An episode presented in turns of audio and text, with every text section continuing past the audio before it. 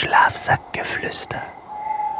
Der Deuter-Podcast für gute Berggeschichten.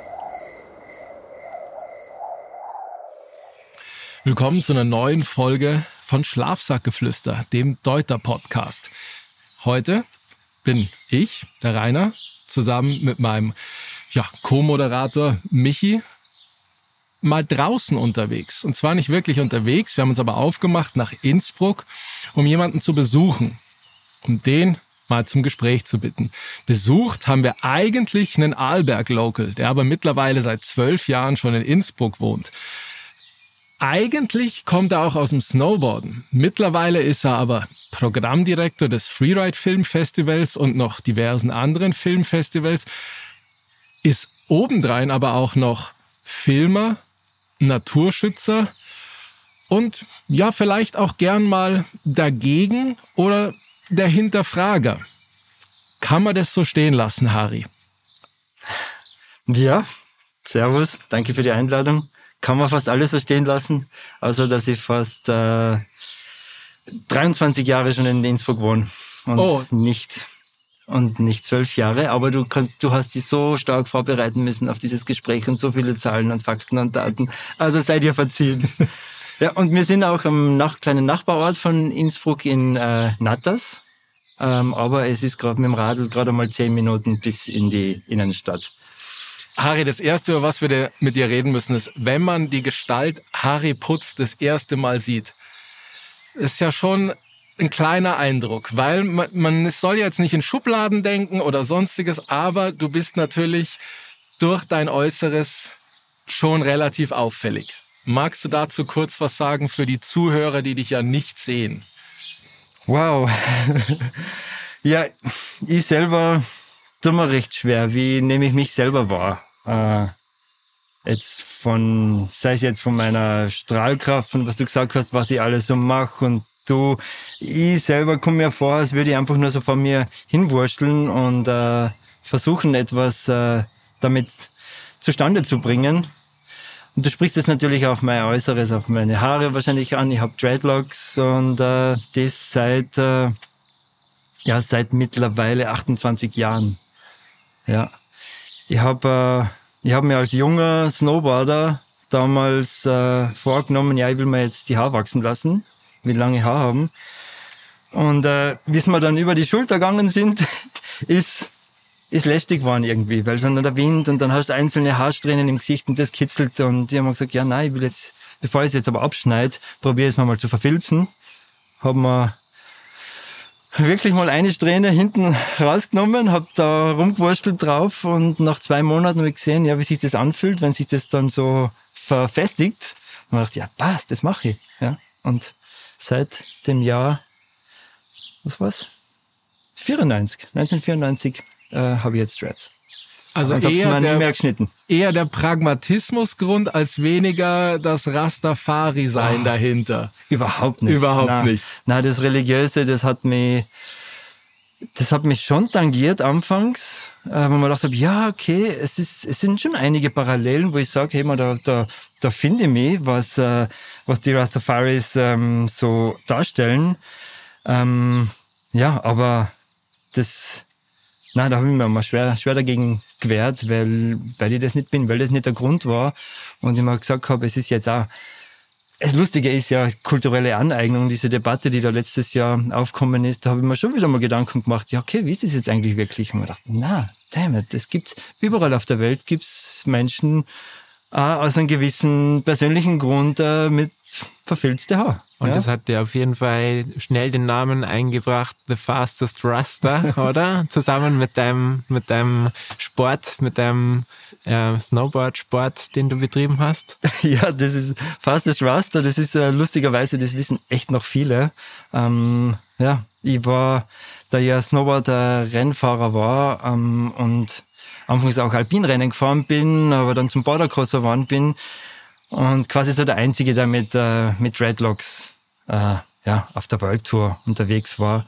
Da war das halt schon was Besonderes noch und so bin ich halt auf den Spitznamen gekommen.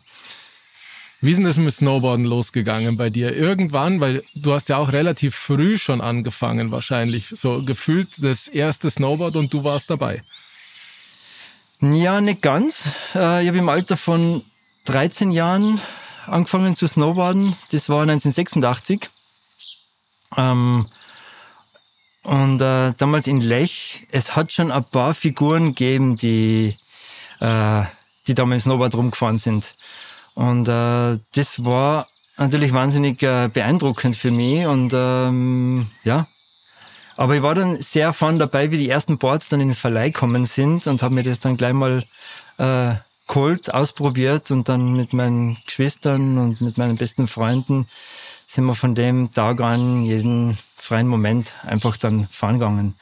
Äh, es hat sich dann, ich war Skirennläufer und da gut, passioniert. Äh, und es war gerade so die Zeit, wo ich seit einem Jahr Snowboard gefahren bin, so nebenbei auch noch das Skitraining gemacht habe, äh, wo ich mir entscheiden hätte müssen, was mache ich jetzt als Oberstufe in der Schule. Ja? Mhm. Und die Idee war damals das äh, Skigymnasium in Stams. Ja. Äh, es ist mir natürlich ein bisschen in die Wiege gelegt worden, weil mein Onkel, der Gerhard Nenning, der war in die 60er, späten 60er, ein paar Jahre lang im Skiweltcup dominierend in allen Disziplinen.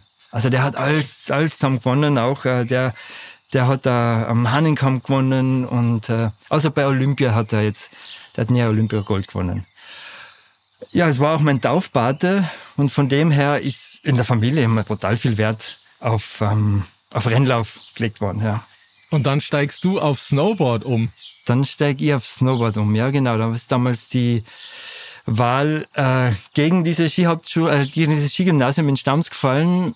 Aber vielleicht auch ein bisschen ein Grund, weil meine Eltern hätten mich gern als Nachfolger im, im Hotelbetrieb äh, daheim gehabt. Und dann bin ich in die Hotelfachschule gegangen. Und während dieser Zeit, das fünf Jahre Hotelfachschule, bin ich immer tiefer ins Snowboarden eintaucht. Ich habe zwar brav meine Abschlüsse gemacht an der Schule und bis zum Schluss und habe mich dann im letzten Schuljahr, so lustig, ähm, wo ich mit Mühe und Not den Abschluss in der Schule geschafft habe, weil ich gewusst habe, hey, ich muss das schaffen, ich muss das Abitur beim ersten Mal durchziehen, weil ich habe keine Lust und keine Zeit weiter für Schule, weil ich muss jetzt snowboarden und habe mich auch im letzten Schuljahr qualifiziert für den Weltcup.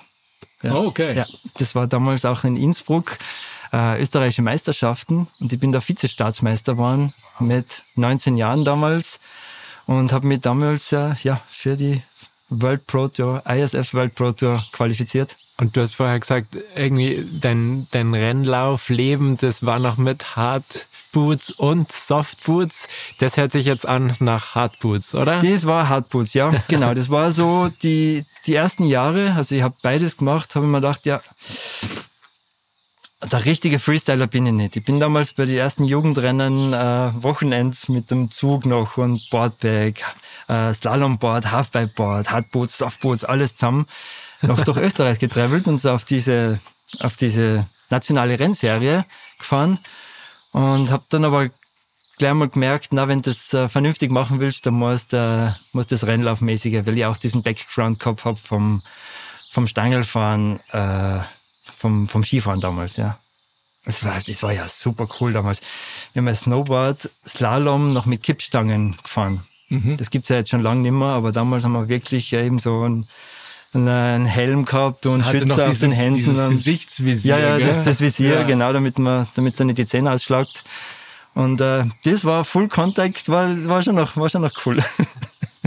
Aber die Rennserie lief ja auch bei dir eigentlich ganz gut, aber irgendwann hast du dich ja dann fürs, ja sag ich mal, aktiv fürs Freeriden entschieden, oder? ja. Das ist ja auch wirklich so eine Philosophie eher, oder? Das war so, wie ich dann im Weltcup war, ähm, bin ich quasi noch zwei Jahre äh, gefahren und bin dann immer besser, habe dann schon mehrere Top Ten Results so in der Saison äh, gehabt. Ähm, also Top Ten im Weltcup. Vierter war mal der Beste bei einem ganz großen Rennen, aber Podium nicht. Aber dann ist plötzlich, es war 1995, äh, die Disziplin Bordercross rauskommen. Und dann habe ich gesehen, wow, ja, das ist das, was ich will. Weil das war ähm, Alpinrennen, Stangelfahren war Kompromiss. Weil ich wollte Snowboarden und das wusste ich, ja, mit dem ist es vielleicht möglich. Ja. Und man sagt, Bordercross, das ist, das ist genau meins. Und Freeriden war ja war natürlich immer mein, äh, mein Hauptbeweggrund zum Snowboarden, aber da hat es keine Disziplin damals noch gegeben. Und Am Arlberg sind die Hänge ausgegangen, oder? Weil du warst schon überall. Ja, ähm, ähm, ja, wir haben, wir haben das alles, äh, die Region, auch am Arlberg, äh, Lech Zürs, wo ich aufgewachsen bin, ist ja natürlich berühmt für sein Variantenfahren und für alle möglichen Varianten, die man immer schon gefahren ist, wo halt die Skifahrer dann äh, ihre Zöpfallen reingezogen haben. Und wir sind dann irgendwann mal draufgekommen, weil es hat ja diese Kultur hat ja noch nicht gegeben, dieses Freeriden, äh, wo man schnell und mit langen Schwingen durchs Gelände schießt und gesehen, dass das ganz andere Möglichkeiten eröffnet, dass man ganz anderes Gelände auch plötzlich fahren kann und sich fahren traut, wenn man weiß, okay, man ist schnell, man ist schneller weg, wo du dir jetzt mit den Ski nicht reinwagen würdest, allein wenn sich was rutscht, wenn es was ins Rutschen kommt, äh, aber mit dem Snowboard bist du ja schneller am Weg. Das heißt, wir haben begonnen, Zeug zu fahren, die nie, das nie gefahren worden ist. Und haben uns da damals wahnsinnige äh, Troubles äh, mit der regionalen Mafia eingehandelt. Also da, wir, haben, wir wussten noch 1998 oder 99 war es, sind wir so zwischen, zwischen Zürs und Lech, da gibt's die Hölle vom Omeshorn runter. Das haben wir die Jahre davor, das haben wir schon hier und da gefahren und dann an einem fetten Tag mit brutal viel Schnee, Bedingungen haben gepasst, haben wir das groß gefilmt. Mit einer ganzen Crew, irgendwie acht Leute, äh, Rider organisiert und haben das gefilmt mit Gegenhangkameras und Zeug, so richtig, richtig lange Lines, wo du zweieinhalb Minuten am Ballern bist, bis unten ankommst und das durchgezogen. Ja, und unten war dann halt nicht nur die Crew, sondern auch der Skischulleiter, der ja quasi mehr zählt in Lech als der Bürgermeister.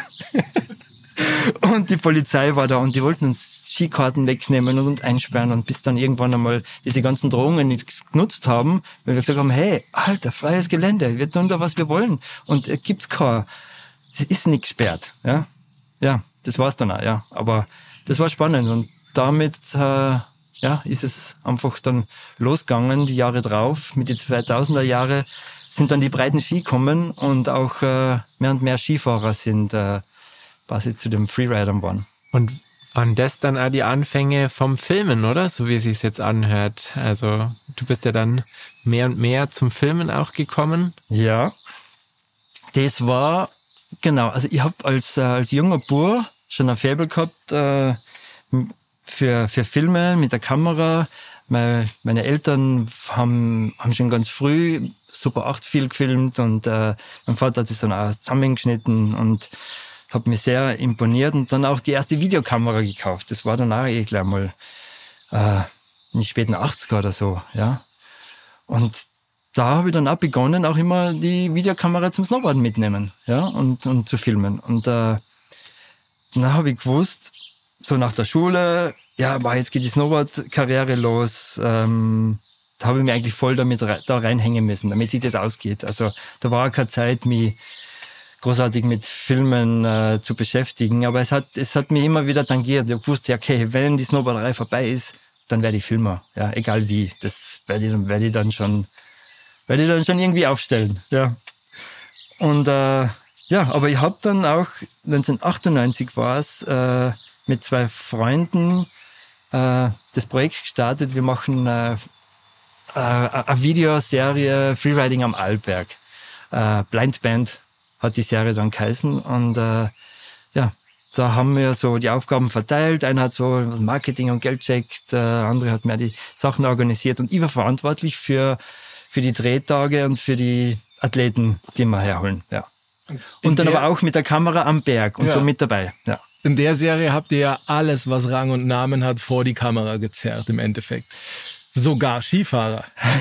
Ja, ja, ja, das ist dann, genau. Also am Anfang war es rein, im ersten Jahr war es rein nur Snowboarder und dann im, im zweiten Film war dann der Martin McFly Winkler, unser erster äh, Skifahrerauftritt, äh, unser Stargast äh, auf zwei Brettern. Ja, war cool. Also, aber, aber was das Wichtige ist, was, man, was ich dazu sagen möchte, ist, was wollten wir zeigen?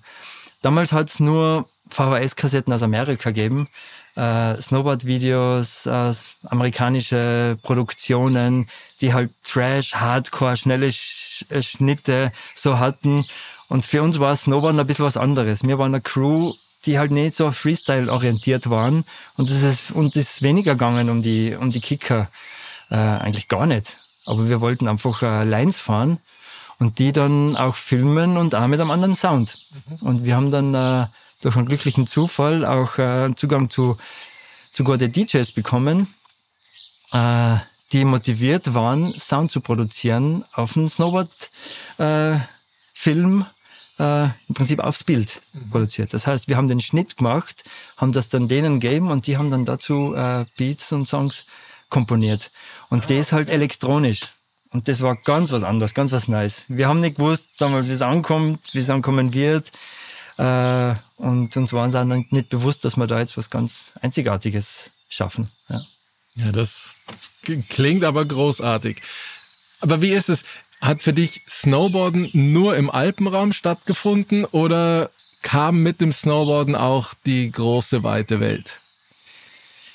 Ähm, ja, das ist natürlich mit der, ähm, mit der Snowboard World Tour, auf der ich dann äh, war, dann doch über in Summe über acht Jahre lang gelaufen, wo ich dann jährlich äh, auch um die Welt getravelt bin für, für Wettkämpfe. Amerika, ein paar Mal in Japan. Ähm, das war halt dann für mich schon Reisen, ja. Neuseeland sogar, dann zum fetten äh, Contest mal eingeladen gewesen. Ähm, die Rip Curl World Heli Challenge mal Geschichten gibt's. Ja, das war das, das kannst dir heute so nicht mehr vorstellen. Na, na gar nicht eben, weil ich jetzt auch nicht mehr erstens ich flieg nicht mehr zum Spaß. Ja. Und äh, Heli ist für mich jetzt auch tabu zum Spaß. Ähm, ja, das ist halt alles, was da so gewachsen ist ja, in mir. Und äh, dass ich jetzt auch so äh, zur Zeit äh, ja, so im Umweltschutz mit meiner Filmarbeit stehe, das hat schon auch irgendwie ganz a, lang, einen langen Werdegang, also der sehr früh in mir herangereift ist durch, ein, äh, durch die Verbindung mit der Natur und den Zugang und den Versuch der Kontemplation. Äh, und, und, und das ja nicht nur der Versuch, sondern ich habe es dann auch gespürt, wie es, äh, funktioniert, wenn man, wenn man sich auf die Natur einlässt. Ich finde es spannend, nochmal zurückzukommen zu dem Filmerischen, weil das, also wir reden ja später noch über deinen Film, der in aktuellen bis zum letzten Tropfen. Und ich finde es spannend zu verstehen, ja, wo du herkommst und äh, ja, dass du jetzt in dem Film, was du da alles zusammenführst letztendlich. Und ähm, ja, jetzt beim Filmen hast du eigentlich mit Snowboard-Films gestartet, oder? Und ja, wie hat sich das entwickelt? Magst du dazu erzählen? Ähm, ja, ich, wie ich schon vorhin angesprochen habe, äh, ich habe mir vorgenommen, dass wenn ich meine Karriere beende, dann zum Filmemacher wäre. Und so war das dann auch. 2001 äh, habe ich dann, das war dann auch so quasi das letzte Jahr, wo die ISF, der Internationale Snowboardverband, diese Weltcup-Serie ausgetragen hat. Äh, und die dann aber auch, äh, äh, ja, dieser, dieser Verband dann äh, gestorben ist, weil parallel hat sich die FIS auch einen Weltcup aufgebaut. Und äh, die haben natürlich dem Snowboardverband das Wasser abgegraben, den einen längeren Hebel gehabt. Äh, und am Ende des Tages geht es darum, welche, welche Sponsoren hast du, welche Partner und welche Fernsehanstalten kommen und berichten von dir. Und da war halt natürlich, sie hat die, die FIS, leichtes, äh, FIS ein leichtes Spiel gehabt. Und für mich war immer klar, ich werde nie in meinem Leben ähm, Snowboardrennen für einen Skiverband fahren. Und ja, das Wie viele von den Aufklebern waren auf deinem Brett? ja, ständig. ständig, ständig. Brauchen wir nicht weiter Brauchen wir nicht ausführen. sagen, was da drauf gestanden Gut, ist. Brauchen wir nicht weiter Fall, ausführen. Ähm, habe ich da einen sehr, sehr harten Kampf mit meinem Vater gehabt, der es überhaupt nicht verstanden hat, warum ich nicht umsteige zum Skiverband. Weil das wäre gerade am Anfang noch wahnsinnig leicht gegangen, oder? Weil die ganzen Profis, also die guten Profis vom Snowboardverband, die sind halt alle geblieben und schon langsam sind halt dann Einzelne weggebröckelt und dann zum Skiverband rübergegangen, weil die dann halt alles angeboten haben. Die haben der dann alles bezahlt und haben der das, das Training gekriegt und Zeug. Ähm, und da hätte man natürlich leicht halt auch gewinnen können und so. Ja, und wie dann plötzlich äh, Olympia zum Thema geworden ist, das heißt, der Bordercrossen olympisch wird, ähm, ja, selbst das hat mich nicht dazu bewogen, äh, umzusteigen. Und das hat mir, nimmt mir mein Vater, glaube ich, heute noch übel. Er versteht es einfach nicht. Wie kann, man, wie kann man so stur sein? Ja. Muss man aber auch dazu wissen, dein Vater kommt aus dem Ski, aus der Skiecke, oder? Und hat sich wahrscheinlich auch mit der FIS einfach viel besser identifizieren können. Ja, ja, ja, ganz klar. Der ist äh, so sozialisiert worden. Er war sein Leben lang äh, Skilehrer, ähm, solange es äh, gut erfahren hat, ähm, staatlich geprüfter. Meine Mama war übrigens die erste staatlich geprüfte äh, weibliche Skilehrerin in Österreich. Wow. Ähm, ja, und ja, und ihr, ihr Bruder natürlich, also mein Onkel, wie ich vorhin gesagt habe, also so als einer der erfolgreichsten Skifahrer damals in Österreich. Äh, da ist schon viel Tradition und da habe ich schon mit vielem, vielem gebrochen. ja.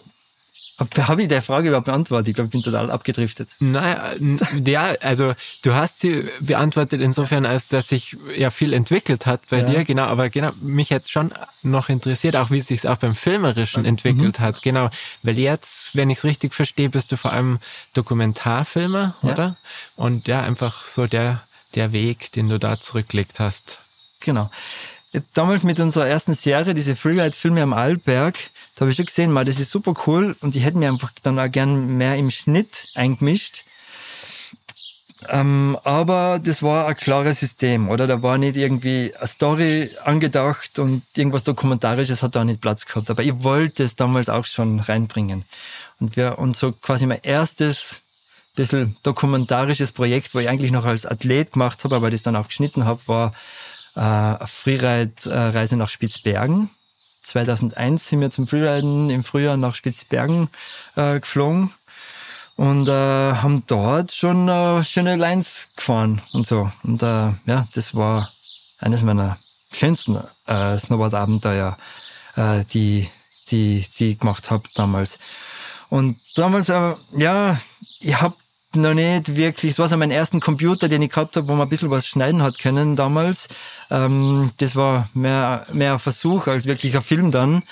Aber das erste wirklich große Projekt, wo ich gesagt habe, das habe ich jetzt dokumentarisch äh, schön aufgearbeitet und das wollte ich jetzt auch äh, im, im Gestalterischen, im Schnitt dann machen, war dann ja ein, ein ganz ein wichtiges Projekt, das auch mich als, äh, als, als Mensch wahnsinnig geprägt hat. Und zwar war das die Snowboard-Erstbefahrung des Nollen am Mönch, äh, wo ich mein mein damals besten Snowboard-Buddy, der Martin Wolf, der war alpinistischer orientiert.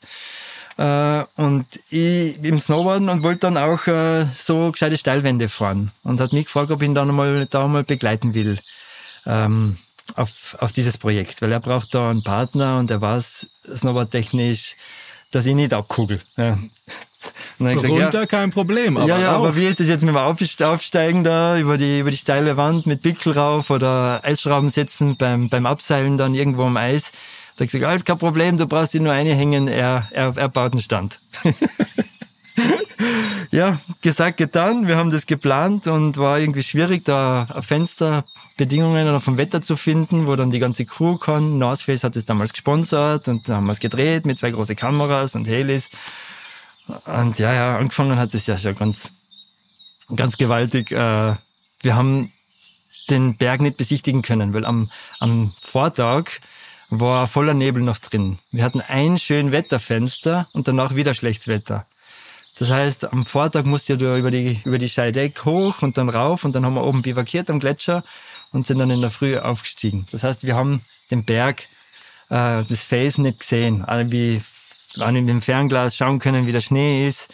Ein Bergführer hat gemeint, ja, es sollte, sollte gute Schneebedingungen haben. Ja. Sollte. Sollte, ja, genau.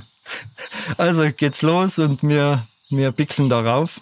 Ähm, ja, okay, dann halt ohne Seil, weil das alles viel zu lang dauert hätte. Und ähm, was war das? Die das Ostwand? Ich weiß nicht, kennen Sie das ein bisschen? Ja, ich total unerfahren. So fast das erste Mal äh, Steigeisen auf die Snowboardboots. Die sind wir dann auch aufgegangen in der Hälfte drinnen. Total, wir sind auch ohne Seil gegangen, weil das alles zu lang dauert hat. Und ja, also das war für mich schon die erste Grenzwerterfahrung. dann kommen wir rauf und sind da oben auf dem Gipfel. Äh, ja, bauen um, ja, schnell, schnell, oder es ist, dauert alles viel zu lang, wir müssen Gas geben. Zack, vom Helmkamera drauf, auf dem Helm, damals noch so eine Ein-Chip-Kamera, wo du, wo du echt so voll dagegenhalten hast müssen, weil es so schwer war. Ja, wir müssen das alles dokumentieren, nutzt nix, ja. Ähm, Heli schon in der Luft, ja, wir müssen los. Und fahren dann los. Am Gipfel geht's ein bisschen flach weg und wird dann steiler, steiler, steiler, bis man dann in die Gipfelflanke reinkommt. Und es hat ein bisschen gekratzt und so und ja, so leicht pulverig in die Löcher. Und auf einmal kommen wir so Richtung Flanke und es wird nur, es kratzt und kracht nur mehr. Volles Eis. Und ich nichts mehr gehört, er mich nicht gehört, wir nicht reden können miteinander, weil es so laut war, der Heli über uns, Kameras auf uns gerichtet und wir sind dann halt einfach da so in den Hang rein, oder? Und in der Hälfte gestoppt, fuck, fuck, scheiße. Was machen wir da? Weil es war einfach klar, wenn du da ins Rutschen kommst, und das waren ja ganz oben 50, aber 45, so im Mittel, hat sie einfach gehabt. Und äh, ich glaube, jeder, jeder weiß, wie es, ist, äh, in sowas ja, und die Falllinie wäre ja eine 2000 Höhenmeter äh, Felswand gewesen, wenn man da ins Stürzen kommt, weil das dann so nach rechts weggeht. Ja, auf alle Fälle noch eine grenzwerte Erfahrung, ja. Alles gut ausgegangen, äh, dann fahren wir ja, auf diesen Nollen rauf, da wird's nochmal kurz flach, es ist dann so eine, so eine Gletschernase, die aber dann wieder steiler wird und dann kommt ein kurzer Abbruch, bevor die äh, Pfad weiter, weitergeht. Und da haben wir gewusst, ja, da ist eine Abseilstelle drinnen. Ja. Martin, mein Kollege, fährt vor mir, will den Punkt finden, ist zu weit, Riders Right. Und kommt, fährt er vor mir weg, kommt auf einmal auf dem Blankeis so zum Rutschen. War Gott sei Dank auf der Frontside und hat dann, hat sich dann mit die Pickel halten können, hat echt keinen Halt mehr gefunden mit der Kante. Hat sich dann direkt müssen sie auf seinen Pickel anhängen, die erste Eisschrauben setzen. Der Punkt war viel zu hoch für das eine Seil, das wir dabei gehabt haben. Scheiße, da kommen wir nicht, da kommen wir nicht klar, gell. Am Anfangen abseilen. Und dann, ja, da geht nichts weiter. Wir brauchen ein zweites Seil, damit wir, damit wir, ähm, damit wir schneller vorankommen. Ja. Haben sie uns mit dem Helikopter ein Seil runterlassen. echt, ich weiß nicht, was wir uns da gedacht haben. Ja, ja, wir wollen das durchziehen, oder? Ja. Bei Fermins oder so, oder auch nicht. ja, auf alle Fälle hat der Martin dann ein Steigeisen beim Anziehen verloren. Und hat gesagt, ah, na, passt schon, dann, dann gehen wir Falllinie. Was der so? Was der so? Hurra, ja, wird schon gehen. Dann waren es nicht die zwei gleichen Seile. Plötzlich äh, lasse ich mich runter an, was jetzt zwei Seile oben zusammengeknotet, äh, geht das eine schneller durch als das andere. Und dann waren plötzlich fünf Meter Unterschied. Also der Stand, wo ich mich einhängen hätten sollen beim Martin, war unter mir, aber das eine Seil war zu Ende. Ja, fuck, was mache ich jetzt? Ja, muss halt einschrauben, hast du ja nicht draufhängen. Ja, aber ich hab das noch nie gemacht. Ja, dreh es einfach rein. da habe ich meine erste Eisschraube in mein Leben da eingesetzt und es hat, äh, ja, es hat sich echt arg angefühlt. Hab mich da rangehängt und äh, ja, dann haben wir das Seil halt abgezogen und von da oben weiter abgeseilt. Also immer nur auf einer Seil, auf, auf einer Schrauben. Also alle Bergführer werden jetzt wahrscheinlich in die Hände über den Kopf zusammenschlagen. Last but not least, es ist alles gut ausgegangen. Wir haben dann auch für North Face einen coolen kurzen Action-Clip zusammengeschnitten, aber in mir hat es gearbeitet und ich habe gesagt, hey, ich möchte, möchte die Geschichte erzählen, so wie es war. Ja. Äh, und dies, da machen wir jetzt wieder die Runde, da kommen wir jetzt wieder zu dem Punkt, äh, dass ich den Film Mönch, Glaube bis ins Tal geschnitten habe. Das ist der Titel ähm, wo ich im Nachhinein noch Interviews gemacht habe mit uns, wo wir darüber erzählen, wie das zustande gekommen ist und wir einfach ähm, ja, ehrlich, ehrlich unser Abenteuer aufarbeiten wollten und das darstellen und sagen, hey, nein, wir sind keine Helden, nein, wir sind einfach nur Deppen, die Glück gehabt haben, ja. Und der ist ziemlich gut angekommen, der Film. Also der ist dann auch so auf dieser Extrem, Extremsport-Film nachgelaufen. Ähm, und äh, ja, ein Tipp für euch, wenn ihr was zum Lachen wollt, schaut euch den an. Auf YouTube ist er äh, Mönch, glaube bis ins Tal. Weil du da letzten Endes deine Helmkamera-Videos genommen hast und dann, wie du gesagt hast, danach noch Interviews von euch gemacht habt, weil mhm. das normale North Face Helikoptermaterial werdet ihr wahrscheinlich dafür nicht bekommen haben. Doch, doch. Doch auch. Das war, ja, North Face hat uns Budget gegeben für die Produktion. Ah, okay. Ja, Ach, wir haben gab, selber, gar, selber ah, okay. produziert, ja. Okay. Ja, eben. Aber das war natürlich, äh, ja, das war, da waren wir sehr früh dran, oder? Dass wir mit Helmkamera solche Aktionen mitgefilmt haben. Ähm, und das musst du erst mal machen, so einen Klotz auf den Helm hängen, während so einer Grenzwert äh. Ja. ja, und dann eben auch noch, ja, auf gut Deutsch die Eier haben, zu sagen, ja, hey, wir haben jetzt da eigentlich einen Mist gebaut, oder? Und das zugeben. Also ich glaube, das, Ja. das war einfach vielleicht zu der, gerade zu der Zeit noch nicht, So noch nicht so oft der Fall, oder? Und So- ist wahrscheinlich ja. auch gehört jetzt noch nicht dazu, dass das jeder so sich traut. Ja, genau. Nein, ich glaube, das Vielleicht das, auch ganz gut so. Nein, das, das, das spiegelt aber auch, glaube ich, meinen, meinen Zugang wieder. Also ich will, ich will authentisch und ehrlich sein in dem, was ich mache, Ja, für mich. Ja. Und äh, wenn es natürlich dann einen, einen positiven Effekt für, für die Menschen draußen haben könnt, dafür ist natürlich Film das beste, äh, sag jetzt mal, das beste Tool. Ja. Ja, und für mich, also ich habe mir gedacht, ja, ich bin ja einer der weltbesten Snowboarder nach meiner Snowboard-Karriere und wo ich aufgehört habe, ja, okay, ich werde jetzt zum Steilwandfahrer, habe ich mir danach gedacht, ja, weil ich, da fahrt das alles, keiner ist so gut wie ich. Aber wie ich da fünf Meter hinter Martin war, in dem Moment, wo er dann an dem Blankeis weggerutscht ist und ich gewusst habe, und das also ganz nüchtern beobachtet habe, so ich bin quasi, ich bin da gesessen, so auf der Backside-Kante, oder? Und habe hab ihm zugeschaut, wie er da zappelt um sein Leben. Ähm, ich gewusst, fuck. Und so schnell geht's. Und das ist, und dieser Unterschied zwischen Leben, diesem Hiersein und volle Gaudi haben und bumm, dein bester Freund stürzt den Tod, das ist, da hab ich mir gedacht, na, das ist es verdammt noch einmal nicht wert.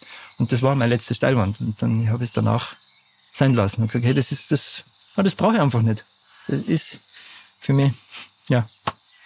Okay, also das war dann natürlich ein, ja, sage ich mal, Snowboarderischer oder Snowboard-Einschnitt, wo du gesagt hast, okay, Steilwand ist es nicht. Aber zumindest kam ja da auch dann, ja, ich möchte nicht sagen die Geburt der filmerischen Reise, weil die gab es ja schon davor. Aber ab da war das ja dann so dein Film. Großer Startschuss, Ja. wo du gesagt hast, das machen wir dann. Wie ging da dann die Reise weiter? Weil auf Blind Band kam dann das und irgendwann kommen wir doch auch wahrscheinlich an den Punkt, wo man sagt, vielleicht muss ich mit Film auch mal Geld verdienen oder es als ja als wirklichen Beruf zu sehen und nicht nur ich mach's neben dem Hobby. Ja, genau. Also ich, das war dann, äh, ich habe dann eh jede Möglichkeit wahrnehmen müssen, weil ich ja dann auch selbstständig und dann eine Wohnung gekauft und dann haben wir haben unseren Sohn äh, gekriegt, wo wir gesagt haben, okay, jetzt brauchen wir ein stabiles Leben. Dann habe ich müssen halt mit Auftragsarbeiten im Video, Film- und Videobereich. Ich habe alles Mögliche gemacht, ja. Und äh, ja, aber der Wunsch und äh, die Idee war natürlich so eigene Filme produzieren oder ähm, ja, Regie zu machen. Und da ist dann eh gleich, also in den ersten größeren Projekt äh, nach dem Mönch, äh, da sind wir an die äh, Cimatosa gegangen. Äh, und äh, da war dann so das erste Projekt, wo ich gesagt habe, ja, na, ich, ich begebe mich jetzt da nicht selber mit rein als Akteur, sondern ich begleite es jetzt wirklich mit der Kamera am Berg, ähm, auch gestalterisch, ja. Und auch mit den Interviews machen äh, und äh, ja, einfach auch den ganzen Schnitt dann. Und Spotlight Cimatosa, das war dann äh, ja, sehr schöner Film. Wir haben damals beim Filmfest St. Anton äh, den äh, Jurypreis gewonnen. Was dann auch Bestätigung war, wo ich gesagt habe, ja, wow, das ist, ist cool. Kommt an, wenn man so solche Geschichten macht. Und da habe ich, da habe ich dann auch sehr viel gelernt, weil äh, diese Projekte, es stecken ja so viel unterschiedliche Jobs, die man bei so wenig Budget, das man ja da hat, äh, abdecken muss. Und äh, wirklich äh, ja, äh, ein breites Set an Tools sich äh, aneignet. Und was ich gemerkt habe dann in meiner selbstständigen Tätigkeit als Filmemacher, äh, wie ich davon profi- profitiere, von diesen ganzen, äh, ja, von diesen ganzen Projekten. Also du meinst letztendlich ist es eine One-Man-Show, oder? Du machst Schnitt, Ton, irgendwie die, die, die Aufnahme, Ja. Leitung, alles, alles drumrum, oder? Ist es das, was einen, du... einen Sprechertext schreiben, Ja. den Sprecher organisieren, dass die Aufnahmen kommt, Ja, kommen, ähm, Musik auswählen, äh, ja, dann PR oder halt wie, wie- wie designt man äh, DVD-Cover. Natürlich holt man sich dann auch Leute in seinem Umfeld, die das können und äh, muss dann halt delegieren. Äh, ja, aber solange halt irgendwie keine offiziellen großen Budgets ist, dass man, dass man Profis für alle Bereiche äh, anstellen kann, ja. Aber lustigerweise jetzt 15 Jahre später oder fast 20 Jahre später mache ich immer noch äh, Filme, wo ich, wo ich einen Großteil in, in Eigenregie, In Eigenregie. mache. Ja. Aber das ist, man, man ist auch flexibler. Man kann auch tun, was man will und ist nicht so viel abhängig von wer regiert wann und äh, wer hat wann einen Termin frei, dass ich das dann mit dem dort mache und man kann da sehr viel spontaner im Moment agieren. Ja. Aber höre ich da raus, dass selbst bei deiner filmerischen Arbeit eigentlich immer Natur und Berge schon immer noch eine zentrale Rolle gespielt haben? Weil du hättest ja jetzt auch ähm, fiktiv gesprochen der Kameramann beim Bergdoktor werden können, du hättest den Artikel für die Kronenzeitung verfilmen können oder, oder, oder. Sondern du hattest schon immer eigene und Berg-Naturprodukte oder gab es schon auch Arbeiten, die einfach fürs Geld waren und Augen zu und durch? Es war eigentlich der, der Großteil meiner Arbeiten Ah, äh, sind, äh, sind, sind dies, diese, diese Geldprojekte, wo man, wo man sagt, okay, das muss man einfach machen, damit, äh, damit das Werkel daheim funktioniert, damit meine, äh, meine Unkosten gedeckt sind. Ähm, ja, und äh, diese, diese Entwicklung selber so als Filmemacher, das hat ja, das habe ich irgendwie nicht geschafft, dass ich das, dass ich mich da wichtig genug platziere, damit ich dann auch für das zahlt wäre, was ich gern mache, sondern ich habe dann eigentlich mehr als Dienstleister sehr viel für Regionalfernsehen gemacht, äh, äh, Alberg TV, Beiträge produzieren oder auch ähm, Stubai TV, das habe ich lange gemacht und für den Stubaier Gletscher war ich lange der Haus- und Hof äh. Alles Mögliche, aber Ja. es, ist, es ist auch schön, ähm, alleine einen Beitrag zu produzieren. Über, du kriegst ein Thema vor und sagst, hey, bring uns einen drei Minuten über das Thema, whatever, Almabtrieb. Ja, ja, ja, wenn Ja. du da dann dein eigener Herr bist, dann Ja. ist das wunderbar. ja klar, eben, aber halt eben Konzept, Filmen, Schneiden für 400 Euro, das ist halt dann echt, weißt du, so hat's halt dann angefangen. Ja. Ja. Aber es ist gut, wenn dann halt dann viele sind und dann, ja, mit, mit die Jahre wird's halt dann, ist halt dann der Preis dann schon auch raufgegangen, aber Ja. da, Und jetzt hört sich so an, als hättest da irgendwie alle deine Erfahrungen und alle deine Erlebnisse ähm, ja gebündelt und eigentlich in diesen neuen Film von dir gesteckt, der heißt Bis zum letzten Tropfen und eigentlich so eine Art Protestfilm ist, oder?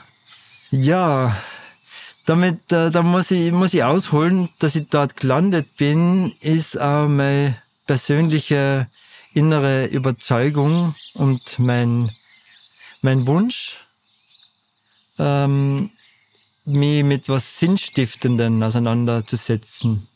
Ähm, oder auch äh, was produzieren als Filmemacher, das äh, der Menschheit und der Erde weiterhilft. In dem Sinne, wie ich es verstehe. Ja? Und das war halt einfach einmal durch, mein, durch meine Entwicklung äh, hin, äh, einfach, wir müssen mehr Natur bewahren und äh, wir müssen die, äh, das Einfühlungsvermögen für die Menschen, äh, der Menschen für die Natur äh, stärken. Man muss den Menschen helfen, äh, äh, der Empathie aufzubauen. Und ähm, das ist, dafür ist natürlich Film ein super, super Handwerk. Ähm, ich bin seit 2015 mit den, ähm, äh, mit den Projekten so gegen große Wasser, Wa- Wasserkraftprojekte äh, am Start. Der Verein Wett, äh, Wildwasser erhalten Tirol, ähm, ist auch hier in Innsbruck ansässig. Und der Gründer ist ein Bekannter von mir, ehemaliger ähm, Kajak-Profi, äh, der gewusst hat, dass ich Videos mache und der, der damals begonnen hat, sich mit dem Verein äh, gegen, gegen den Ausbau Kraftwerk Sellrhein-Silt, das ist in Kütei, einzusetzen. Aus dem ersten Grund da deswegen, weil für diese Kraftwerksgruppe äh, der Großteil des Wassers aus dem Stubaital abgeleitet werden soll. Das heißt, ähm, oben schon ähm, die, die, die größten Zulaufbäche abgezapft werden, um dort die Stauseen im Kütei zu füllen, die sie dann neu bauen wollten. Und das war die Mission, äh, das zu verhindern. Ja, und dann habe ich gesagt, hey, lass uns eine Videoserie machen, äh, das die Problematik äh, dieses, ähm, dieses Wasserentzugs darstellt. Und da, da sind mir damals auch die Augen aufgegangen. Also ich war sofort dabei, Aber beim ersten Dreh, da sind wir zu einer Wasserableitung ähm, der Richtung Franzenhütte raufgegangen. Und da habe ich das erste Mal in meinem Leben bewusst gesehen, was es bedeutet, wenn ein Gebirgsbach in einem Gully verschwindet und dahinter nachher, hinterher ein trockenes Bachbett liegt. Und das zu sehen, das zu spüren, zu wissen, wow, da ist über Jahrtausende, ist, das, ist da das Wasser geronnen, hat sich diese Umwelt entwickelt, hat sich ein, ein Ökosystem ähm, gebildet. Da einfach das Wasser abzuzapfen, das ist, das ist ein Verbrechen. Ja, das ist wirklich, ist es das wirklich der Wert, dass wir sagen, ja, für, für unsere Vorstellungen auf einfachem Weg Energie zu gewinnen, äh, so zu agieren? Und ich dachte, na, das kann es nicht sein. Und ja, und dieses Erlebnis, das ich selber dabei gehabt habe, das wollte ich natürlich dann äh, filmisch auch darstellen. Dann haben wir damals eine Videoserie gemacht mit zehn Folgen über unterschiedlichste Aspekte. Ähm, und äh, das war noch, bevor sie im Facebook diesen Algorithmus einbaut haben. Und die sind damals viral gegangen. Also die sind zwischen 50 und 80.000 Views haben wir dann auf jeden Clip gehabt. Ja. Äh, irre. Es hat sich super verbreitet und ähm, ja, es ist damals auch ziemlich weit gegangen, bis auf den obersten Gerichtshof in, in Wien. Also ich war da nicht, nicht involviert dann in diesem, in diesem Kampf, auch wo es ums Gerichtliche gegangen ist. Und, ähm, aber, aber war dann halt danach live dabei. Äh, und das ist, ja, sich, das hat sich dann alles dafür entschieden, dass dieses Projekt umgesetzt wird. Und jetzt haben wir es äh, seit letzten, seit vorletztem Jahr wird im Kütai gebaut, wird das Längental umgebackert, äh, äh, versuchen es Moore zu verpflanzen. Und es ist ja arg, so wenn du so ein Tal aufstaust, muss ja das, die komplette Grasnarbe abgetragen werden. Ja, weil das ja sonst fault im Wasser und, oder welchen Gründen auch immer. Und ja, letztes Jahr habe ich das mit der Drohne gefilmt, wie dieses ähm, ausgehöhlte, ausgeschälte Tal, das davor einfach noch eine unberührte äh, Hoch, Hochalm war, äh, ausschaut und wie da Dutzende Bagger und LKWs drin rumfahren, wie diese Stollen, äh, die sie jetzt bohren für diese Wasserableitungen. Es ist ja wie ein, wie ein riesen Industriegebiet, äh, Gebiet, wie eine Bergbauregion schaut das alles aus. Und äh, ja, ja, eh, so war's. Und wir sind, waren damals nicht erfolgreich. Äh, ich bin aber dann über die Jahre immer mit mehreren Projekten mit diesem Verein in Verbindung gewesen und habe immer wieder Sachen produziert. Ähm, und bis jetzt äh, dieses Kraftwerksprojekt äh, Kaunertal auf den Plan kommen ist. Und äh, ja, die da gesagt haben, jetzt wollen sie da eine größere Kampagne machen, ob ich wieder Lust habe, das mit ihnen umzusetzen und wie wir das machen könnten. Weil das Kraftwerkprojekt Kaunertal ist ja jetzt noch irrwitziger als das, was du gerade schon beschrieben hast. Vielleicht magst du da einmal die, von den Zuhörern nochmal kurz abholen, was da jetzt geplant ist und was das auch für ein, ja, vielleicht geografischer Aufwand allein schon oder Radius, dass dieses Projekt einschließt, ist. Ja, es geht eigentlich, äh, die Projektregion sind die Ötztaler Alpen äh, eine ganze Kraftwerkskette, die gebaut werden soll ähm, von der TIWAG, das ist der Tiroler Energieanbieter, äh, der, der zu 100 Prozent im, im Besitz des Land Tirols ist. Und im Land Tirol äh, ist die, die ÖVP quasi seit dem Zweiten Weltkrieg äh, an der Regierung, Regierungsspitze.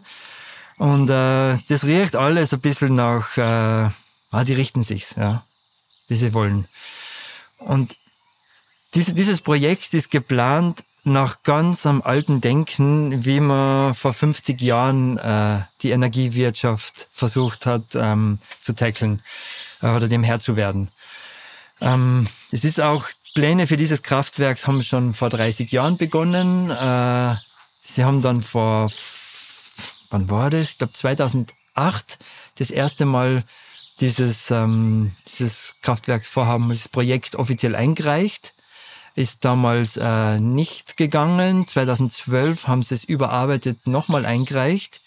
Ist ihnen vom Land wieder zurückgeworfen worden, weil es zu viele ähm, äh, zu viele Ungereimtheiten in dem Projekt gegeben hat, beziehungsweise zu viel äh, nicht mit den Gesetzen konform war. Und jetzt haben sie sich äh, zehn Jahre nochmal Zeit genommen, äh, um das nochmal neu zu überarbeiten, um in der Zwischenzeit auch mit Zellrhein-Silt sogar Naturschutzgesetze adaptiert haben, damit ihre Vorstellungen von Projekten da umsetzbar sind. Ähm, ja, und haben sie jetzt wohl vorbereitet, äh, heuer im Ende Februar dieses Projekt erneut eingereicht. Jetzt ist es zur Prüfung beim Land Tirol. Ähm, und äh, wenn, wovon auszugehen ist, diese Prüfung positiv verläuft äh, und es zum UVB-Verfahren, Umweltverträglichkeitsprüfungsverfahren, freigegeben wird, dann ist laut Einschätzung der Spezialisten eigentlich führt kein Weg daran vorbei, dass die an ihr Ziel gelangen und das, und das einfach so durchführen können, wie sie wollen. Ähm, der ein, die einzige Möglichkeit ist, äh, ähm, Bevölkerung im großen Maße zu informieren, was da stattfindet, weil es weiß kaum jemand, äh, was da geplant ist und in welchem, welcher Umfang das, ähm, das haben wird. Das ist natürlich äh, auch im Sinne des Projektbetreibers, die Menschen nicht zu informieren, weil wenn das die Leute wissen, was da stattfinden soll, dann will das doch niemand. Ja. Und deswegen auch äh, jetzt diese Kampagne und mein Einsatz, äh, ähm, diesen Film zu machen, um zu zeigen, dass im hintersten Ötztal die zwei größten Zuflüsse der Ötztaler Arche, das ist die Fenta und die Gurgler Arche, die hauptsächlich vom Gletscherwasser gespeist werden, sollen bis zu 80 Prozent abgeleitet werden. Das heißt, der Tunnel bis zu 23 Kilometer Länge ähm, ins Kaunertal gebohrt, dort den Gepatschferner, den, den es ja schon gibt, weiter zu befüllen und ein Tal höher noch vom, im Kaunertal, das, das Platzertal, äh, soll ein weiterer Speicher gebaut werden, ein Tal geflutet werden mit äh, Hochmooren, ähm, das als Pumpspeicher dann dienen soll. Ich kann nur jedem empfehlen, sich das mal auf der Karte anzuschauen. Also ich habe mir das mal angeschaut, da geht irgendwie der Tunnel unter der Wildspitze durch, letztendlich, oder? Vom, vom Ötztal rüber zum Gepard-Stausee und dann, ja, das Platzertal ist dann nochmal auf der anderen Seite ähm, vom Berg. Also es ist wirklich wild. Das muss ja. man sich echt mal anschauen auf der Karte. Und das sind ja nicht nur kleine Rohre, die da gebohrt werden, sondern das ist ja fünf, sechs Meter Durchmesser-Tunnel, weil da die LKWs ja durchfahren müssen, um das, um den ganzen, das ganze Material äh, abzutransportieren. Ähm, ja, und das Wasser fließt ja dann nicht zurück ins Ötztal und das Ötztal wieder raus, sondern das geht nach Brutz runter, dort in Inn, im Schwall bis zu 180 Kubikmeter Wasser können da die Sekunde dann abgelassen werden. Also dann wird äh, äh, ein paar Kilometer dieses Inns bis zum nächsten Wehr, wo es dann wieder ausgeleitet wird, wird äh, de facto ökologisch zerstört, weil diesen massiven Schwall einfach keinen äh, Naturraum mehr bietet. Kann weder, ja. Ja, und von dort wird es dann weiter nach Imst geleitet. Dort ist nochmal ein Kraftwerk und in Imst äh, eine weitere Ableitung nach Heiming. Das ist kurz nach dem Ötztal-Ausgang, wo dann eigentlich das ursprüngliche Wasser aus dem Ötztal erst wieder zurückkommt. Das heißt, das macht da die ganze Runde, wird überall abgearbeitet. Ähm, ja. Und es sind so viele, so viele Unglaublichkeiten, die da passieren. Allein schon ein Tal wie das Ötztal quasi zu entwässern. Es ist erstens eine Frechheit und zweitens dumm, weil man überhaupt nicht weiß, wie sich das auswirken wird. Die Gletscher schmelzen ab. Man, es wird von Jahr zu Jahr rinnt sowieso schon weniger Wasser durch das Tal. Das heißt, in 20 Jahren, sagen wir mal, in 30 Jahren äh, nach Schätzung fließt da bis zu 60 Prozent weniger Wasser im Jahresmittel durch das Ötztal. Schon ohne der Ableitung. Also, und nimm da jetzt nochmal den Großteil weg davon. Was ist die Ötztaler Arche nachher noch? Das ist ja, ist ja gefährlich. Was soll dann dieses äh, Grundwasser im Ötztal? Da sind ja wahnsinnig viele Gemeinden drinnen noch speisen, als wir äh, die Ötztaler Arche. Ähm, ja, ganz zu schweigen von dem Verlust äh, des Ökosystems. Das Ötztal ist ja auch ein inneralpines Trockental. Das heißt, durch diese geografische Lage haben die ja sehr wenig Niederschlag, von Haus aus schon. Also von dem her brauchen die ja Wasser ganz dringend. Und die Bauern, wie wir dann auch, auch in den Interviews für, für diesen Film gefragt haben, die haben vor 10, 15 Jahren angefangen, das ist das erste Mal so ihre Felder bewässern, weil sie gesehen haben, Alter, das ist zu trocken da. Und jetzt müssen sie es regelmäßig machen. Jahr für Jahr bewässern die jetzt äh, ihre Felder, weil der, der, der Niederschlag so unregelmäßig und so zu wenig kommt. Wenn du jetzt all das, was du erzählst, wenn man das jetzt mal neutral und völlig wertefrei betrachtet, stellt sich ja für mich die Frage nach dem Warum. Warum braucht Tirol, Österreich, das Kaunertal dieses Kraftwerk? Wie hoch ist der Energiebedarf oder warum muss es das sein oder hat nur jedes zweite Haus Strom? Und jetzt wird's ganz schräg.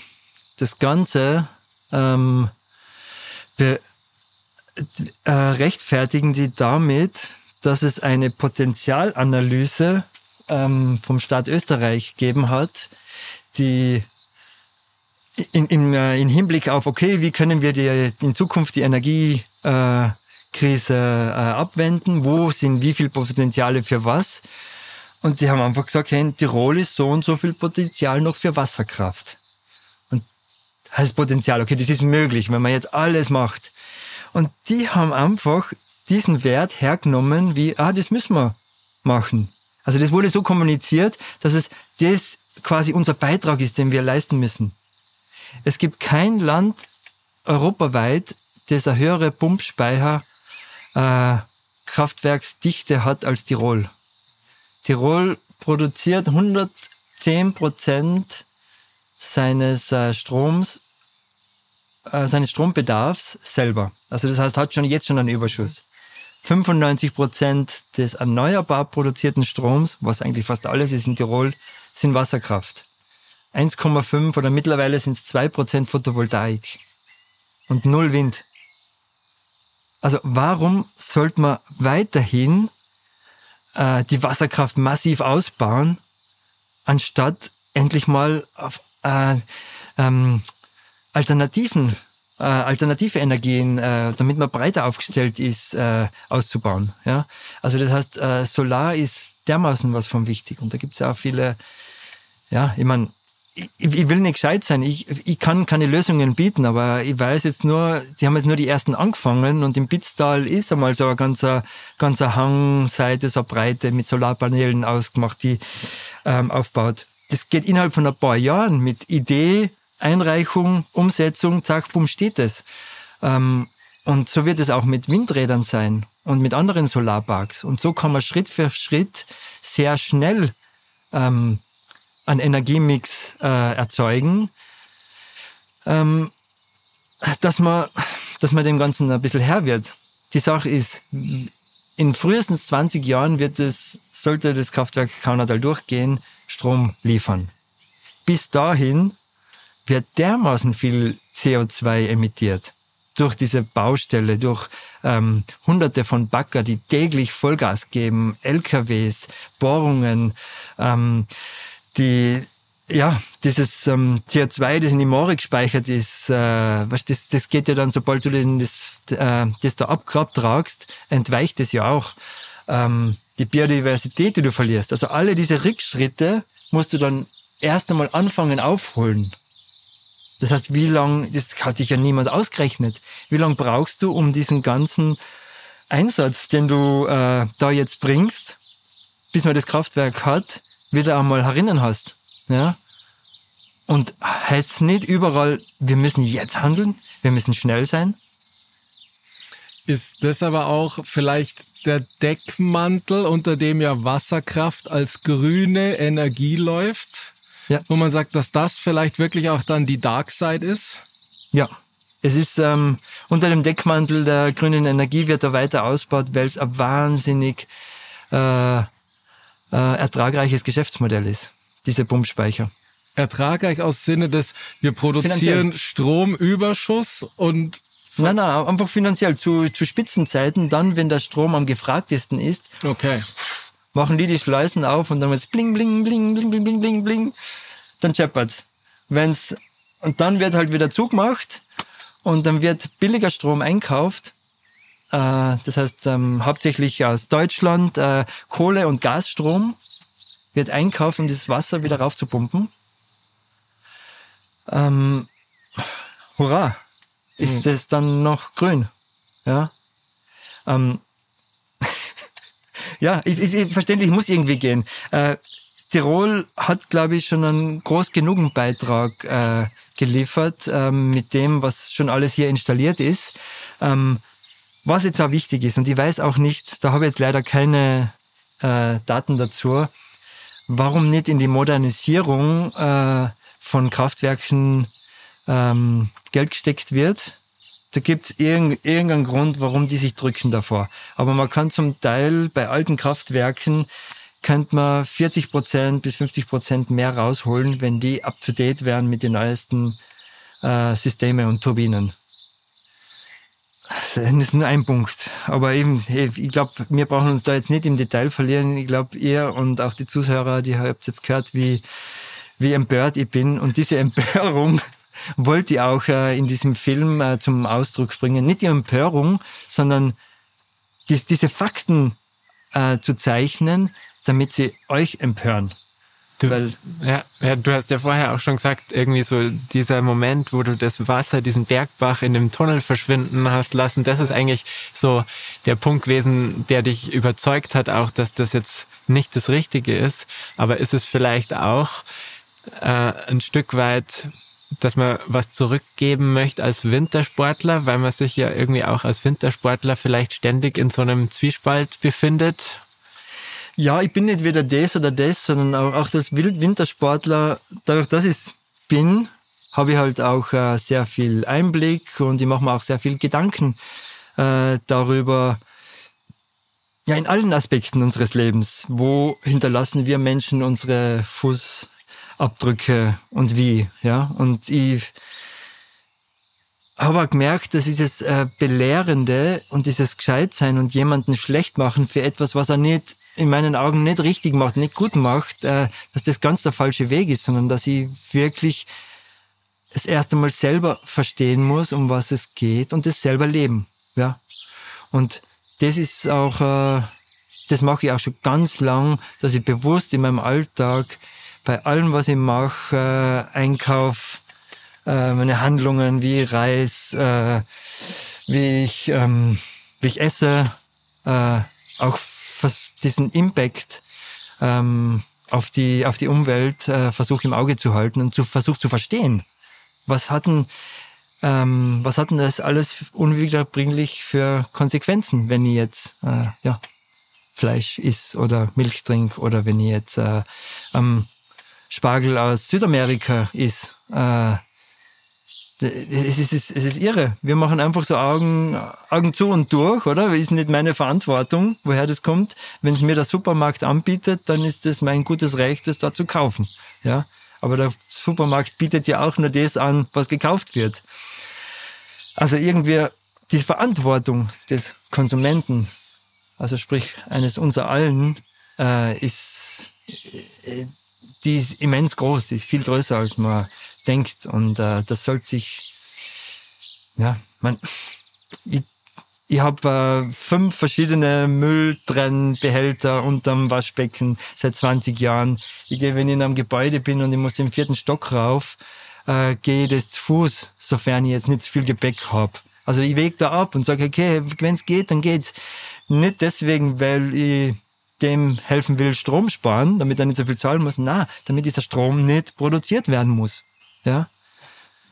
Also Äh, so. wir können einfach nicht alles richtig machen, oder? Aber halt probieren, so viel wie möglich richtig Ja. zu machen. Es ist, ja. Wenn du dich jetzt auf, sage ich mal, ein Ziel committen müsstest, mit was du mit bis zum letzten Tropfen erreichen willst. Du hast ja diese Kinotours oder Filmfestival-Tour, wo er läuft ja nur in Lichtspielhäusern, sage ich einfach mal so, oder auf Festivals, wo sich Leute Karten buchen müssen, dafür etc. hingehen. Gibt's irgendwas, was man damit erreichen möchte? Also natürlich, wahrscheinlich ist das, das, das hohe Ziel am besten, wir stoppen das neue Kraftwerk Kaunertal? Oder bist du eigentlich nur mit der Aufmerksamkeit auch schon in Anführungszeichen zufrieden?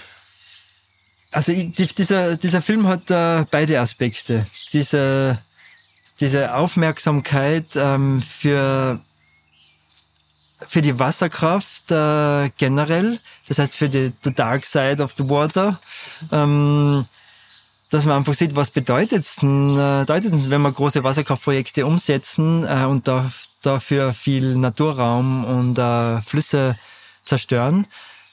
Das ist den me meisten Menschen nicht bewusst. Und deswegen haben's und die Leute haben auch keine Argumente, wenn es um eine Diskussion geht.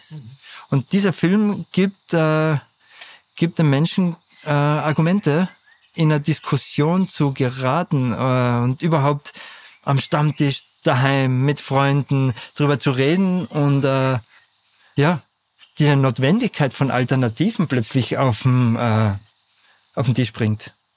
Und der Film war ja in erster Linie zur, ähm, zur Information für die regionale Bevölkerung da. Mhm. Weil die Idee seit letztem Jahr war ja, mit dem Verein zusammen, ähm, eigentlich so Infoveranstaltungsserie durch die Projektregion zu machen. Das heißt, durch diese Täler die betroffen sind von diesen Wasserableitungen, von diesen, von diesen äh, riesigen Baustellen, die so sehr lang äh, ähm, stattfinden werden, würden. Ähm, ja, und das, das findet jetzt gerade statt. Also wir sind jetzt gerade noch ähm, ja, drei, vor der, na, fünf Tage vor der letzten Großveranstaltung. Das heißt, wir machen, gehen so durch die Gemeinden mit dem Film ähm, wo wir meistens im Gemeindesaal äh, dafür anmieten, da den Film zeigen und im Anschluss zum Film eine Podiumsdiskussion mit drei bis fünf äh, namhaften Sprechern aus unterschiedlichsten Gebieten zu dem Thema äh, einladen. Die diskutieren dann und nehmen dann auch Fragen aus dem Publikum an und so. Und wir haben ja gar nicht gewusst, wie wir uns äh, diese, diese Idee so zusammengesponnen haben, das so zu machen, wie das ankommen wird, ob das schwierig wird, die Leute zu holen. Auch die Premiere in Innsbruck. Wir haben gesagt, sollen wir im Leo-Kino schon im großen Saal gehen? Der große hat 200 Leute Platz. Der kleine 80, na, geh mal, na, kleine reicht völlig, oder da kommen nie so viele Leute. Wir haben gesagt, ah, was, was, riskieren wir es doch. Und wir haben den großen Saal gebucht und äh, das war irgendwie drei Wochen vor Veranstaltung haben wir das dann online gestellt, äh, waren dann Tickets zu reservieren und nach vier Tagen war das ausverkauft, das Ding. Und dann wir haben gesagt, okay, das ist spannend, ja. Und, ja. Dann haben wir ein paar Tage drauf in Innsbruck noch eine Ersatzveranstaltung gemacht beim Patagonia Store, äh, weil die solche Projekte auch immer unterstützen. Und die haben dann nach ein paar Tagen auch gleich äh, verkünden müssen, oh, wir machen es im Innenhof, weil diese 80 Plätze reichen nicht aus. Da sind 350 Leute kommen. Und so ist es dann weitergegangen. Sölden, 350 Leute. In Ötz, das ist, äh, das ist am vorderen Ötztal, äh, auch bummvoll. Dann waren wir in Imst, Landeck, äh, Heiming, äh, im Kaunertal selber drinnen äh, und überall waren volle Säle. Die Menschen gieren danach. Die wollen wissen, was los ist die, sie, wir wissen alle nur Gerüchte und äh, Basics. Gibt's da eigentlich auch, also ich meine, es gibt ja sicher Leute, die das befürworten, auch das Projekt, also die da irgendwie involviert sind in dieser Maschinerie. Gibt's da irgendwelche Anfeindungen ähm, an euch oder, oder irgendwelche negativen Kommentare oder, oder kommt sowas bisher noch gar nicht bei dir an? Über, überhaupt nicht. Ne? Einzelne, man, einzelne äh, Kommentare von Besuchern haben wir dann halt schon wie eh getan, oder? Oder wenn halt dann Leute aufgestanden sind und gesagt haben, oh, das ist alles Lug und Trug, was ihr da macht, oder? Ihr wollt nur emotionalisieren und so und, und wir brauchen das ja. Und das Gute war dann aber, dass wir auch bei den Podiumsdiskussionen immer so aufgestellt waren, dass auch äh, ähm, meistens ein Spezialist für, für, für Energiewirtschaft auch dabei war, der dann auch, der ganz klar widerlegen kann mit Zahlen und Fakten, wie unwirtschaftlich dieses Projekt äh, gesamtmäßig gesehen auch ist. Weil man muss sehen, dass die Wasserkraft ein Problem hat im Winter. Da rinnt das Wasser nämlich nicht. Ja? Und auch wenn du ein, ein Tal voll mit Wasser bunkerst, um das im Winter dann abzulassen, ist das bei weitem nicht genug Wasser, um zu sagen, okay, da kommen wir jetzt relevant über den Winter damit. Das ist viel zu wenig. Okay, und rechnen tut sich dann nur darüber, dass Steuergelder verwendet werden für den Bau oder oder also weil eben Ja, das ist, Wirtschaftlichkeit ist ja sicher ein Aspekt für die Ja, das ist eins zu drei. Also das heißt, ähm, für ähm, ich krieg dreimal so viel, also oder der, der Strom, den, den die TIWAG einkauft, um das Wasser raufzupumpen, äh, kostet nur ein Drittel von dem, was der Strom ungefähr kostet, wenn sie es verkaufen. Das heißt, da rechnet sich's. Okay. In diesem, in diesem äh, Energieaustausch. Ja. Ja. Die Fra ich, ich frage mich halt nur, es heißt immer, Österreich ist weit weg davon, die Klimaziele zu erreichen. Und dadurch, dass wir ja eigentlich nicht eine wirklich gute Klimabilanz, äh, Klimabilanz haben, mit diesem Pumpspeicherwesen, das wir jetzt haben, indem wir äh, Kohle- und Gasstrom einkaufen. Ähm, das heißt, das heißt, der haut ja unsere Bilanz zusammen. Was anderes wäre natürlich, wenn wir unseren Solar- und Windstrom dafür verwenden würden, um das Wasser wieder rauf zu pumpen. Ja? Also das wäre äh, ein sinnvollerer Kreislauf. Und dann auch irgendwie solche Pumpspeicher schaffen, wo man sagt, okay, man, die Pumpspeicher sind ja dafür da, damit man dieses Wasser oben hält und äh, es ist wie, eine, ähm, wie eine Batterie, ja, um zu speichern, ja, um es dann im richtigen Moment zu haben, ja. Aber wenn wir breiter aufgestellt sind, auch mit, äh, mit Wind und Sonne, ähm, dann braucht man auch weniger Speicherkapazitäten, weil der Wind da in der Nacht bläst. Generell geht es aber auch weiter, dass es wichtig wäre, diesen Netzausbau überall am Land in Europa ähm, großflächig auszubauen, damit, äh, damit besser ausgeglichen werden kann über Grenzen. Ja? Wie zum Beispiel aus, aus Nordafrika ähm, Solarstrom, äh, Autobahnen äh, installiert werden können. Aus dem Norden äh, sehr viel Windstrom äh, aus den Windparks äh, reinbracht werden kann. Und wenn dieser, dieser Mix überall solche äh, Spitzen abdecken kann, dann kann man ja diese, sag jetzt mal, diese Pumpspeicher, die es jetzt gibt, noch verwenden, um wirklich das oben zu halten und sagen, nur mehr Spitzen abdecken. Weil jetzt tun wir mit den Pumpspeichern nicht Spitzen abdecken, sondern Geld verdienen, schnell alles runter und irgendwo Wasser abzapfen und wenn es billig ist, wieder rauf. Also es sind eigentlich nur Geldmaschinen. Also nicht nur, sondern aber halt großteils. So wird es gehandhabt. Oh. Vielleicht müsst ihr ein bisschen was rausschneiden. nein, nein. Harry, du hast vorher ein ganz wichtiges Stichwort meiner Meinung nach gesagt, Aufmerksamkeit. Jetzt kann man ja auf diversen Wegen diese Petition unterschreiben, also gegen das Wasserkraftwerk, sage ich mal, also gegen das Wasserkraftwerk Kaunertal, unter anderem auf der Wildwassererhaltenseite Tirol etc. pp. Gibt's da einen Zwischenstand, wie viele Leute unterschrieben haben, wie viele Leute dagegen sind? Sind es fünf, 500, 5000? Na, es ist jetzt bei 23 oder 24.000 Unterschriften steht die Petition mittlerweile. Das ist schon was. Ähm, was uns ein bisschen wundert, aber ich, ich, ich verstehe es auch ein bisschen, dass es jetzt, seit wir diese Filmtour haben, ähm, das nicht wahnsinnig raufschnellt. Ja?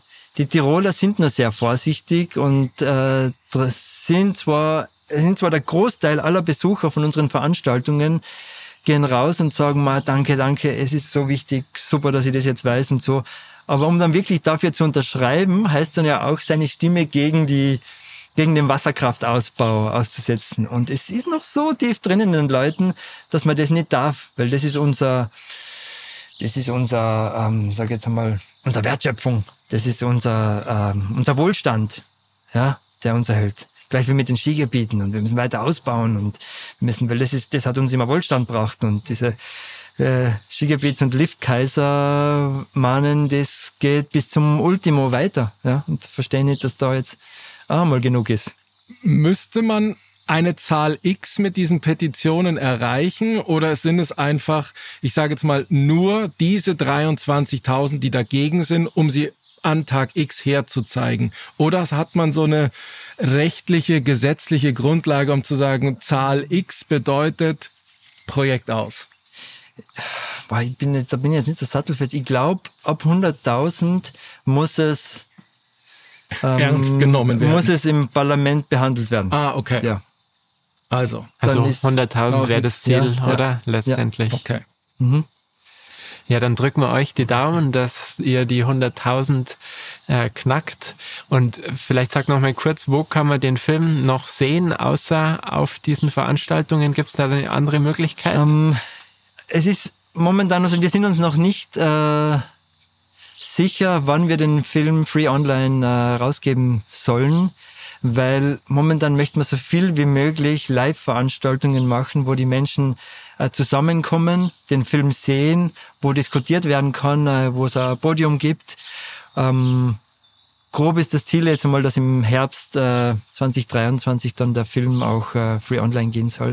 Ich habe aber eine englische Version produziert, also wo mein Voice-Over auf Englisch ist, wo die, die Interviews auch untertitelt sind, weil wir das Gefühl haben, dass dieser Film auch internationale Relevan- Relevanz hat. Also die Rückmeldung habe ich mal zumindest bekommen, weil er einfach nur an diesem Beispiel, wie verrückt man da ist, ähm, ja eigentlich sieht, dass wir dass es ja auch die Welt betrifft, was da passiert. Ja. Dann wird man schon zum Ende kommen und äh, haben normal das, immer das berühmte Ende mit den Genau. Schlussfragen. Wir haben normal immer äh, Schlussfragen, genau, aber haben die jetzt dieses Mal ein bisschen maßgeschneidert für dich.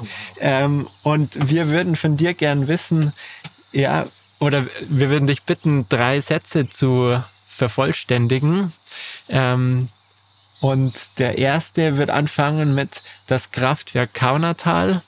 Ist zum Scheitern verurteilt. Deine Wünsche für den Wintersport der Zukunft? Ist ähm, mit ganz viel nachhaltig, halt nachhaltig produzierten äh, Strom ähm, ist aufrechtzuerhalten, die Menschen ähm, äh, vor allem äh, Menschen aus Deutschland, die nach Österreich in äh, Urlaub kommen, auf den öffentlichen Verkehr umzusteigen, weil das ein Großteil äh, der Emissionen von einem äh, von einem Wintersport ausmacht. Äh, das sind die Lifte und Wellnessanlagen nur ein kleiner Teil davon. Und der letzte Satz, die Energiewende Wird kommen, muss kommen. muss kommen, ja, definitiv. Äh, es ist, äh, es bleibt uns nichts anderes übrig. Ja. Harry, vielen Dank, dass wir hier in deiner Gartenlaube zu Gast sein durften. Mir hat sehr viel Spaß gemacht, mit dir zu ratschen. Danke, hat mich auch sehr gefreut. Ich bin eh voll abgegangen, oder? Vielen Dank, Harry, dass wir da sein haben dürfen. Danke, dass du den Einblick in dein Leben gewährt hast und danke auch für deinen Einsatz für die Natur, für deine Heimat, für Tirol, für Österreich und letzten Endes für uns alle. Ja, Mann, das soll sein. What goes around comes around, war immer mein Spruch.